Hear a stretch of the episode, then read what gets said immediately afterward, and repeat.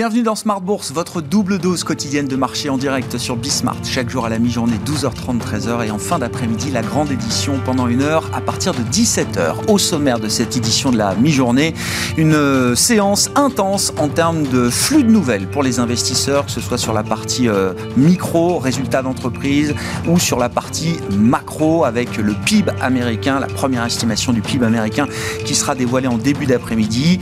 Euh, sur la partie micro, grosse journée avec notamment 8 sociétés du CAC 40 qui ont ou qui vont publier leur point d'activité euh, trimestriel. Certaines le feront après la clôture des marchés en Europe euh, ce soir, mais d'autres ont déjà publié leurs leur euh, résultats du troisième trimestre. C'est le cas notamment de Capgemini ou encore ST Micro qui figurent parmi les leaders du jour sur le marché parisien. La bourse, les marchés apprécient la qualité des résultats de Capgemini et de ST Micro. ST Micro qui a relevé ses prévisions de, de chiffre d'affaires pour cet exercice en cours. Le président du directeur de ST Micro, Jean-Marc Chéry, sera avec nous par téléphone d'ici quelques minutes pour commenter sa publication et ses perspectives dans le secteur toujours très tendu des semi-conducteurs. Sur le front de la macro, je le disais, le PIB américain sera à suivre. Première estimation qui sera livrée à 14h30 en début d'après-midi, au moment où Christine Lagarde commencera sa conférence de presse à l'issue de la réunion du Conseil des gouverneurs de la Banque Centrale Européenne.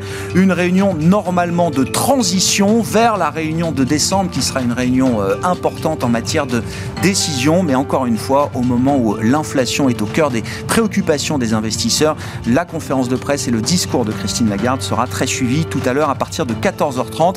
Et puis, euh, on s'interrogera un peu précisément sur le marché américain, revenu à euh, des sommets historiques, hein, si on prend comme référence le S&P 500, avec la vague de publications qui se poursuit cette semaine, les GAFAM notamment qui sont au, au centre du jeu. Comment et où investir sur les marchés américains aujourd'hui? On en, parlera avec les équipes euh, de gestion de SG29 Haussmann et euh, le directeur adjoint des investissements qui sera avec nous en plateau pendant cette demi-heure.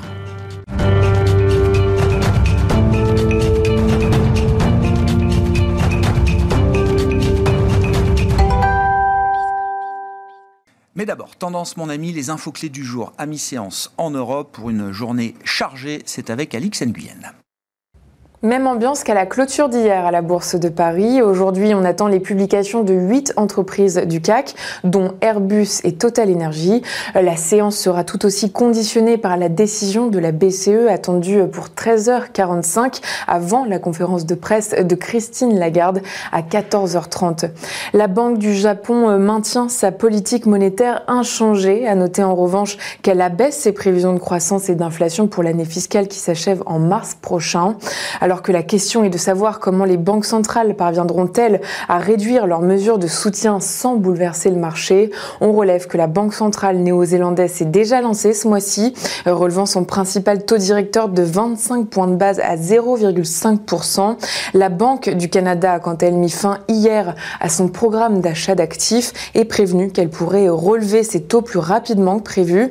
À noter que le marché s'attend à un move du même ordre de la part de la Banque d'Australie la semaine prochaine et puis euh, la Banque d'Angleterre pourrait euh, également être amenée à resserrer sa politique monétaire en fin d'année.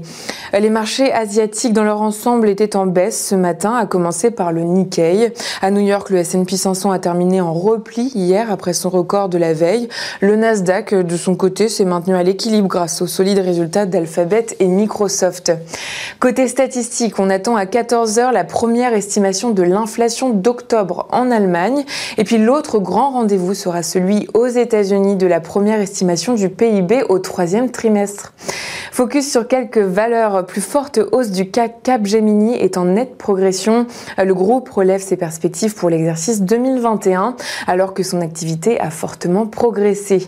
Une belle hausse aussi pour Dassault Systèmes, l'éditeur de logiciels relève lui aussi ses objectifs. ST Microelectronics grimpe. Le fabricant de semi-conducteurs relève légèrement sa prévision de chiffre d'affaires pour l'exercice en cours après des objectifs atteints au troisième trimestre. Du rouge en revanche pour Total Energy et ce malgré la forte progression de ses résultats grâce au renchérissement des hydrocarbures. Et puis on termine avec une publication mal accueillie par le marché, celle d'Unibail Rodamco Westfield dont le titre chute. Une publication qui fait pourtant apparaître un taux de recouvrement des loyers en nette progression Le taux de vacances global s'est lui aussi amélioré grâce, entre autres, à une meilleure occupation des centres commerciaux aux États-Unis. Le géant de l'immobilier commercial a aussi précisé viser un résultat net récurrent d'au moins 6,75 dollars par action cette année, c'est-à-dire légèrement au-dessus de son niveau de l'exercice 2020. Tendance, mon ami, chaque jour avec Alix Nguyen à 12h30 et 17h dans Smart Bourse sur Bismart.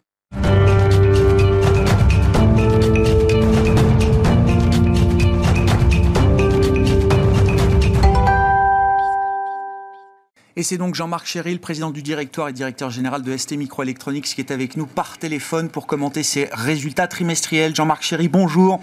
Merci de nous accorder quelques minutes pour euh, parler de vos résultats et de vos perspectives. Effectivement, alors le, marché salue de manière euh, appuyée la qualité de vos résultats sur le troisième trimestre. Que retenez-vous, Jean-Marc Chéry, de la performance opérationnelle de votre groupe ST Micro et de la dynamique de la demande en provenance de vos différents marchés?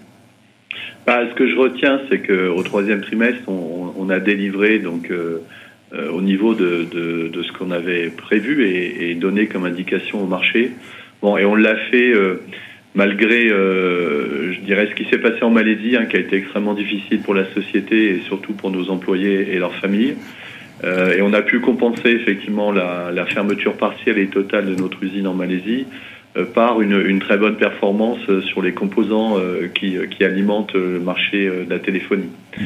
bon, donc ça, c'est, je, salue cette performance-là et je salue surtout, je dirais, nos, employés qui, ont vraiment bien, bien, bien, bien performé au troisième trimestre. Après, pour le quatrième trimestre, bon, la situation est, est redevenue, je dirais, maîtrisée. Euh, donc euh, dans, dans l'ensemble de nos, de nos usines et notamment en Malaisie.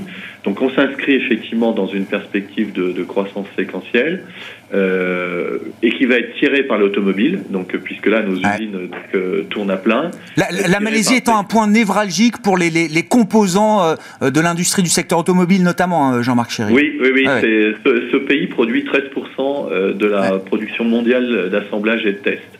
Et donc, et, pour nous, c'est aussi un, important contributeur euh, à l'automobile, définitivement. Et, donc la situation se normalise en, Malaisie et donc les marchés seront tous en, croissance. le marché automobile, vous dites, va, va, va pouvoir réaccélérer chez vous au, cours du quatrième trimestre. Oui, oui, et c'est ce qui explique, euh, ce qui explique euh, qu'on a qu'on a légèrement monté notre notre indication pour le quatrième trimestre à 3 milliards 4 et, et pour l'année à 12 milliards 6. Donc, euh, et, donc, on, va s'inscrire dans cette dynamique pour continuer euh, à supporter nos clients euh, automobiles sur les prochains trimestres.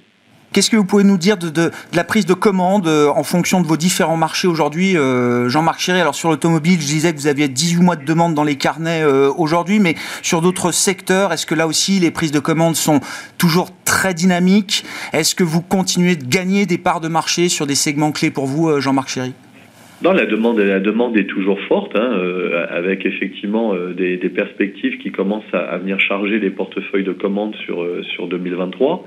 Euh, clairement, en 2022, on, on s'inscrit sur une trajectoire de croissance. Hein. Bon, c'est ce que j'ai indiqué ce matin.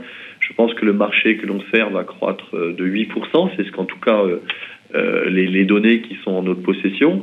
Et quand on confronte ces, ces données-là avec notre portefeuille de commandes, euh, la planification d'augmentation de nos capacités, je, suis extrêmement confiant euh, à, mettre avec tout, tout, tout mes, toute mon équipe la société sur une trajectoire de croissance qui ira euh, bien au-delà. Donc oui, on est dans cette dynamique forte. Est-ce que vous avez une visibilité sur euh, un, retour à la normale en termes d'équilibre offre-demande? Est-ce que vous avez un, calendrier en tête à partir duquel on, parlerait moins peut-être de pénurie de, composants de semi-conducteurs, euh, Jean-Marc Chéry bah, je pense, pense que ce ne sera pas avant 2023 parce que euh, aujourd'hui, donc en fait, il y a, y, a, y a, quand même des effets qui se, qui se sont, qui se cumulent. Bon, d'abord, l'effet qui est le plus important, c'est les tendances de fond. Hein. Mmh. Encore une fois, je, vous avez euh, dans les trois ans qui vont venir, il y a clairement une accélération euh, de l'adoption euh, donc des, des, véhicules électriques hein, par rapport à ce qui a été prévu. Euh, il y a une tendance de fond d'accélération de la digitalisation des, des véhicules, euh, de l'évolution de leur architecture, euh, du nombre d'options qui sont qui sont présentées donc aux consommateurs. dans le secteur industriel, bah, je dirais, les objectifs d'efficacité énergétique et de consommation de puissance qui sont aussi alimentés par des grands programmes nationaux demande de plus en plus de composants. Hein, donc l'électronique de puissance, euh, je dirais associée, est extrêmement, euh, extrêmement forte en termes de demande. Bon, et puis derrière, euh, n'oubliez pas une chose, je pense que ce qu'on a découvert lié, lié au travail à la maison, c'est-à-dire la, la, digitalisation effectivement chez soi, dans les entreprises, c'est un facteur qui va s'accélérer. pourquoi? Parce que l'une des, des meilleures armes euh, pour maîtriser, euh, je dirais, l'inflation, c'est l'efficacité, la productivité. Et, et, et ça, c'est la digitalisation qui saura faire ça. Et, et vous avez nommé euh, deux sociétés donc hum. ce matin qui ont bien performé. bah, c'est lié à ça. C'est parce que les marchés sont convaincus que le facteur majeur d'amélioration de la productivité de l'économie, c'est la digitalisation. Il y a peut-être également une activité qui prend une dimension nouvelle dans la crise énergétique qui occupe euh, les esprits en ce moment. Alors c'est un segment déjà sur lequel vous êtes très présent, euh, Jean-Marc Chéry, celui de l'efficacité énergétique, Power and Energy. Est-ce que la crise énergétique, euh, je ne sais pas, permet peut-être d'ouvrir de nouvelles perspectives encore pour ce, segment clé pour vous? Bah, par exemple, 60, plus de 70% de l'énergie dans l'industrie est consommée par des moteurs électriques. Et, on sait que les moteurs électriques, s'ils ne sont pas adossés à, des systèmes électroniques qui permettent de, faire varier euh, leur, leur, consommation et, leur, euh, je ne vais pas rentrer dans des, dans, dans, des détails techniques, mais, mais, ils ne sont pas équipés de ces variateurs aujourd'hui. Mmh. Et, donc là, il y a, il y a un gisement d'efficacité énergétique qui est énorme. Et pour pouvoir faire ça, la seule chose, c'est de mettre effectivement un système d'électronique de puissance à côté, avec un peu d'intelligence, voire de l'intelligence artificielle, pour pouvoir optimiser effectivement euh, cette consommation énergique. énergétique. Donc oui, euh, c'est des perspectives qui sont en termes de tendance de fond tirées par des besoins sociétaux extraordinaires pour l'industrie des semi-conducteurs. Donc encore une fois, vous voyez bien que euh, dans, dans, dans, l'électronique et dans les semi-conducteurs, il y, a, y, a, des tendances de fond sur l'électronique de puissance et l'électronique qui y est associée qui sont les, les, les, les, pilotes majeurs de la croissance de l'électronique dans le futur partout où on regarde, on vous retrouve. Et quand je dis vous, c'est les micros et les semi-conducteurs dans leur ensemble, euh, Jean-Marc Chéry. Je voulais terminer avec une information alors qui m'a marqué ces derniers jours. La manière dont, dont Tesla est devenue la nouvelle référence euh, industrielle mondiale, c'est même le patron de Volkswagen. Vous connaissez par cœur l'industrie automobile, euh, Jean-Marc Chéry. C'est pour ça que je voulais apporter cette information à votre, votre sagacité. Mais Herbert Diess, le patron de Volkswagen, n'arrête pas de, de tresser des, des louanges à Elon Musk et au modèle industriel de Tesla, notamment le fait que Tesla soit digital native avec des logiciels qui lui permettent de basculer visiblement en quelques jours d'une technologie à l'autre en matière d'approvisionnement de semi-conducteurs. Ça a l'air d'être quelque chose de très impressionnant. Encore une fois, hein, c'est le patron de Volkswagen qui le dit, donc je ne fais que, que le citer euh, en la matière. Euh, Jean-Marc Thierry, est-ce que c'est un bouleversement profond. Alors vous êtes au cœur de ces, de ces enjeux, mais est-ce que c'est vraiment une révolution industrielle? Est-ce que Tesla est en train de mener une nouvelle révolution industrielle pour l'ensemble de l'industrie automobile aujourd'hui? Non, mais bon, je, on sait qu'ils ont une architecture euh, de leur véhicule qui est, très en avant hein, par rapport aux architectures classiques. Euh, bon, on sait aussi qu'ils ont qu'ils ont un modèle euh, de supply chain qui est différent de celui classique de l'industrie automobile, hein, qui est qui est très complexe euh, entre l'utilisation euh, de tier one qui sont quand même nécessaires, euh, voire de temps en temps de sous-traitants industriels de distribution. Tesla, lui, est plus verticalisé définitivement. Et bon, et, vous savez qu'on est un partenaire majeur de Tesla. Bien sûr. Et, et nous sommes toujours très très heureux quand quand nos clients réussissent.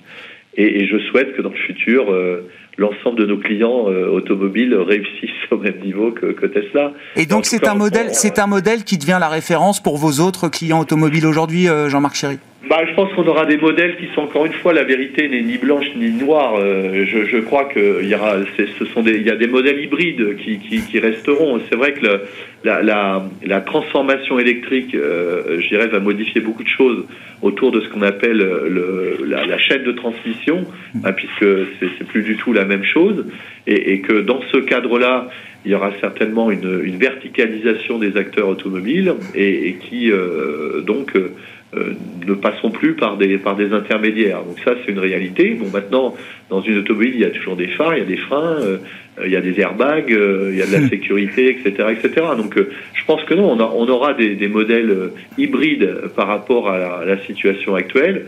Bon, encore une fois, l'important, euh, c'est de coopérer au niveau en avance de phase sur euh, les nouveaux développements, les nouvelles architectures, euh, de se parler, de, bien, de bien appréhender que, notamment pour les semi-conducteurs, ce sont des technologies compliquées qui demandent des investissements, qui ont des temps de fabrication lents.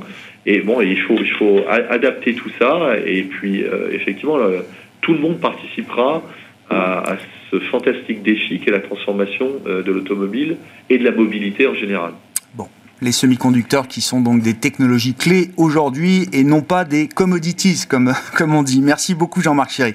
Merci, d'avoir pris quelques minutes pour commenter vos résultats, vos perspectives sur euh, Bismart aujourd'hui. Jean-Marc Chéry, président du directoire et directeur général de ST Microelectronics avec nous par téléphone dans Smart Bourse.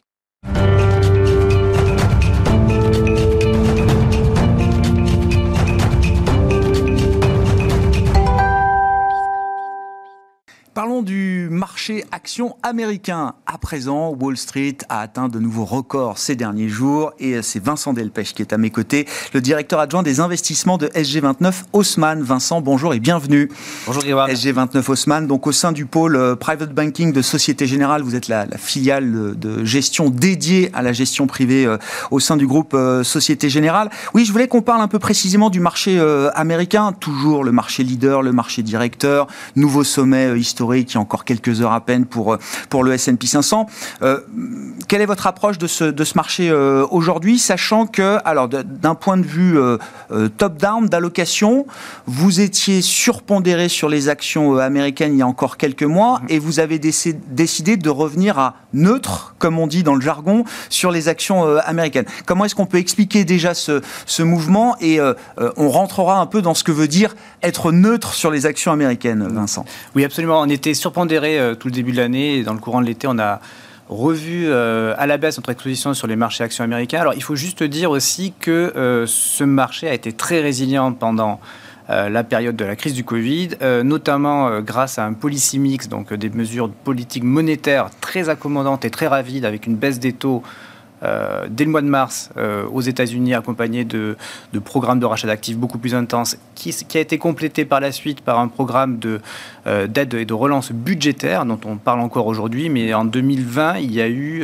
5350 milliards de dollars débloqués entre 2020 et 2021 qui ont été injectés à ces moments-là pour soutenir l'économie et qui fait que l'économie n'a perdu que 3,5% en 2020 et a rebondi à ce stade, on estime, entre 5 et 6% en 2021. Il euh, faut voir que le, la production industrielle brute euh, aux États-Unis était à 1900, euh, pardon, 19 000 milliards de dollars ouais. en Q3 2000, pardon, Q4 2019 elle est revenue au deuxième trimestre 2021 à 19 400 milliards. Donc on est revenu à un niveau de production d'avant-crise, et notamment grâce à ces politiques à la fois monétaires et euh, budgétaires accommodantes.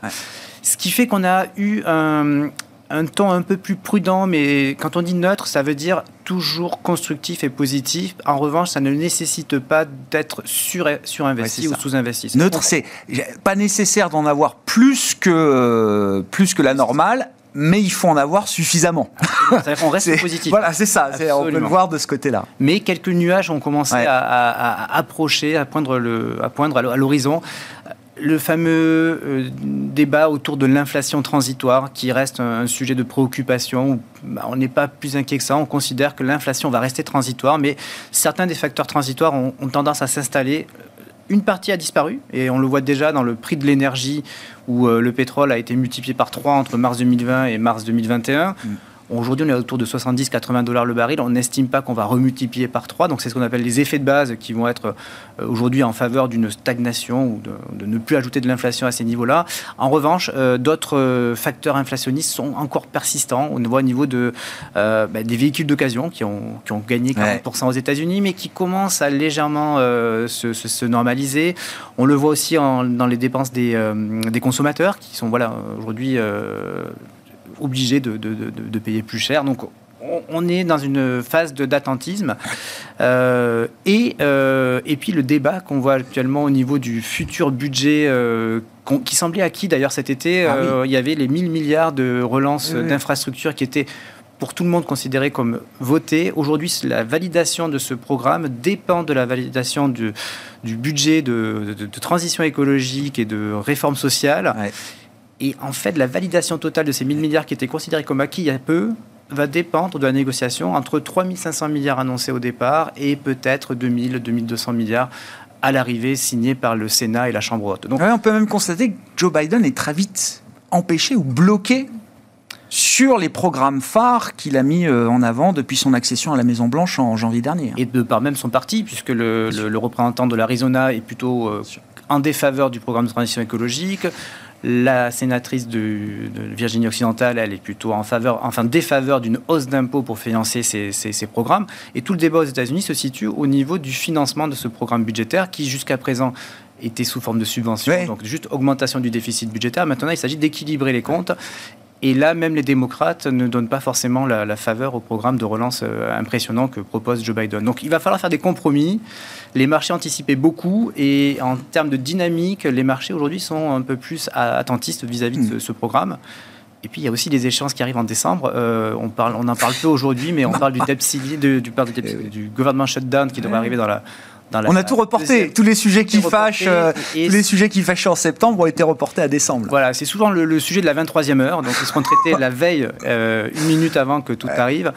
Ça sera des sujets qui vont alimenter la volatilité sur les marchés, qui pour nous ont été des raisons pour réduire à neutre, rester constructif, positif, mais ne pas être excessivement exposé à ce marché américain qui, quand on le regarde dans son ensemble, et ça c'est bien le débat, reste valorisé à des niveaux très élevés. Maintenant, il faut gratter au-dessous hmm. de la surface pour voir que sous cette euh, valorisation élevée, se cachent évidemment des potentiels fortes de, forte croissance, mais aussi des valeurs qui sont tout à fait attractives de par leur, valorisation assez basse. Ouais, on va voir comment, où effectivement est-ce qu'on a envie d'être positionné sur ce marché américain. Vous évoquiez euh, l'inflation. Est-ce qu'il faut être euh, euh, méfiant? Est-ce qu'on dans, la prudence effectivement qui vous ramène à être neutre sur les actions américaines Est-ce que les décisions de politique monétaire, alors qui seront prises la semaine prochaine par la Réserve fédérale américaine, le tapering, la, la, réduction progressive des achats, peut-être demain des hausses de taux Est-ce que ce sont des euh, des sujets qui, euh, euh, avec lesquels il faut être méfiant aujourd'hui, justement, en tant qu'investisseur? Absolument. On a été méfiant à l'approche de dans l'été vis-à-vis de ce qu'on attend a priori qui arriverait la semaine prochaine, c'est-à-dire une annonce d'un calendrier de ralentissement et d'arrêt d'achat d'actifs, ce qu'on appelle le tapering, pour commencer dès la fin de l'année 2021 et mhm. se prolonger en 2022 et éventuellement laisser apparaître ou commencer à laisser paraître une éventuelle hausse de taux fin 2022, début 2023. Alors, est-ce qu'il faut le craindre? Je pense que le, on l'a anticipé, euh, le marché l'a beaucoup anticipé aussi. Si je me réfère à la dernière phase qu'on a connue de ce tapering, c'était annoncé en mai 2013 par euh, par Ben Bernanke à l'époque. Et la phase de tapering a commencé en mai 2014, un an après. Si je me réfère à ce qu'a fait le marché sur la période, marché action américain, il a gagné 8% dans la partie annonce-exécution. Alors, il y a eu beaucoup de volatilité autour de l'annonce. Il y a eu un moment très douloureux. Sur le mois de mai. Mais vous dites sur un an, quand on regarde sur, euh, sur les mois suivants, finalement, ça a été plutôt bénéfique. positif. Et si je regarde ensuite de mai 2014 à euh, mars 2020, puisque ça a été. Alors, il y a d'autres facteurs qui sont rentrés en compte, évidemment, mais on a un marché qui a encore gagné 50%. Donc, si je regarde d'un point de vue fondamental ce qu'est le tapering, ça veut juste dire que le malade est en phase de guérison et qu'il n'a plus besoin d'un traitement fort administré par la Banque centrale. Ça, c'est un bon signe fondamental. Maintenant, ce qu'il faut gérer, c'est comme dans toutes les phases de marché, c'est l'intensité, la, la, rapidité, la force et la vigueur avec laquelle vont se retirer ces actifs et ménager les attentes des investisseurs. Bon, ça, c'est la partie tactique. Mais sur le plan stratégique, encore une fois, euh, comment vous regardez ce marché américain et où est-ce que vous avez envie d'être positionné aujourd'hui pour le compte de, vos clients? Où est-ce que vous trouvez le meilleur couple euh, risque-rendement Donc, en faisant attention aux valorisations, en regardant les perspectives, euh, où est-ce que vous êtes à l'aise aujourd'hui sur ce marché américain, Vincent? Et c'est bien le débat et c'est toute l'ambiguïté, la, la, difficulté de la question, c'est qu'aujourd'hui, on a un marché globalement qui paraît cher. Si on regarde la, la partie haute de la capitalisation boursière du S&P qui est pondéré par la capitalisation boursière de ces entreprises. Donc mécaniquement, les entreprises les plus grosses sont aussi les plus chères. Et on le voit dans les GAFAM, des entreprises qui se payent 40, 50, 60 fois les bénéfices. Et tout en bas de la cote, des valeurs qui se payent au niveau de valorisation de private equity on est à 6-8 fois les bénéfices. Donc on se situe dans un, dans un, écart qui est assez extrême, mais au final, ce qu'on recherche, nous, et ça c'est presque, c'est presque pas, dire un poncif, mais on essaie de rester investi sur les valeurs de croissance qui offrent une dynamique de, croissance long terme. On parlait de digitalisation tout à l'heure, c'est un mot-clé qui est en train de se mettre en œuvre dans l'économie, digitalisation, tout ce qui est euh, transformation numérique de l'économie qui valorise les entreprises qui produisent, mais qui valorise aussi les clients qui les utilisent in fine. Donc c'est pour ça qu'on veut aussi être investi sur l'ancienne économie, ou en tout cas les, valeurs de l'ancien monde, qui sont en train aussi de progressivement euh, mettre en œuvre des gains de productivité grâce à la digitalisation et revenir aujourd'hui en phase de, euh, de croissance.